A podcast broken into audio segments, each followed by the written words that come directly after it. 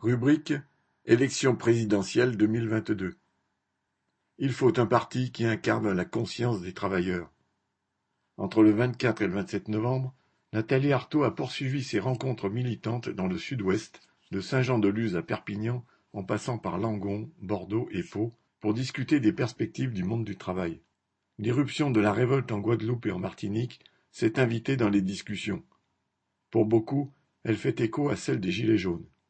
Les médias et le gouvernement ne parlent que de violence, de chaos, d'anarchie. Pourtant il est clair qu'il s'agit d'une révolte sociale. Alors la question est dans tous les esprits, comment conduire de telles explosions de colère jusqu'à un succès, et plus encore, un succès durable.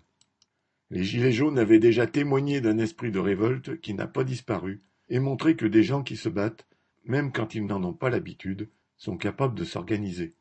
Mais il leur a manqué une politique des objectifs qui ne se limitent pas à dénoncer Macron, mais pointent la responsabilité des véritables détenteurs du pouvoir, les capitalistes.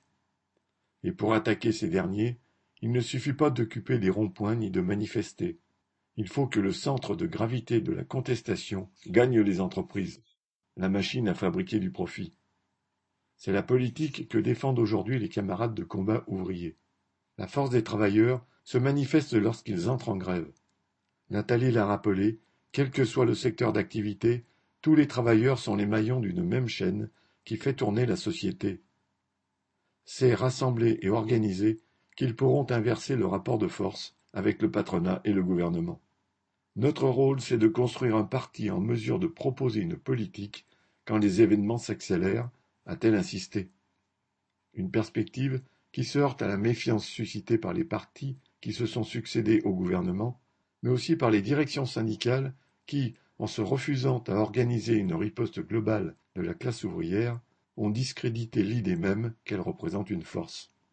C'est la conscience des travailleurs que l'on peut incarner dans un parti regroupant ceux qui veulent se préparer à se battre, un parti qui parte des besoins des travailleurs, sans tenir compte au préalable des limites imposées par les patrons.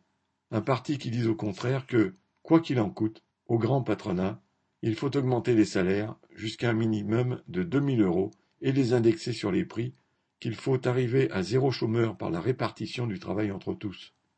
Si cette société n'est pas capable de donner deux mille euros à des gens essentiels, à ceux qui lui sont utiles, alors une seule conclusion s'impose, il faut en changer.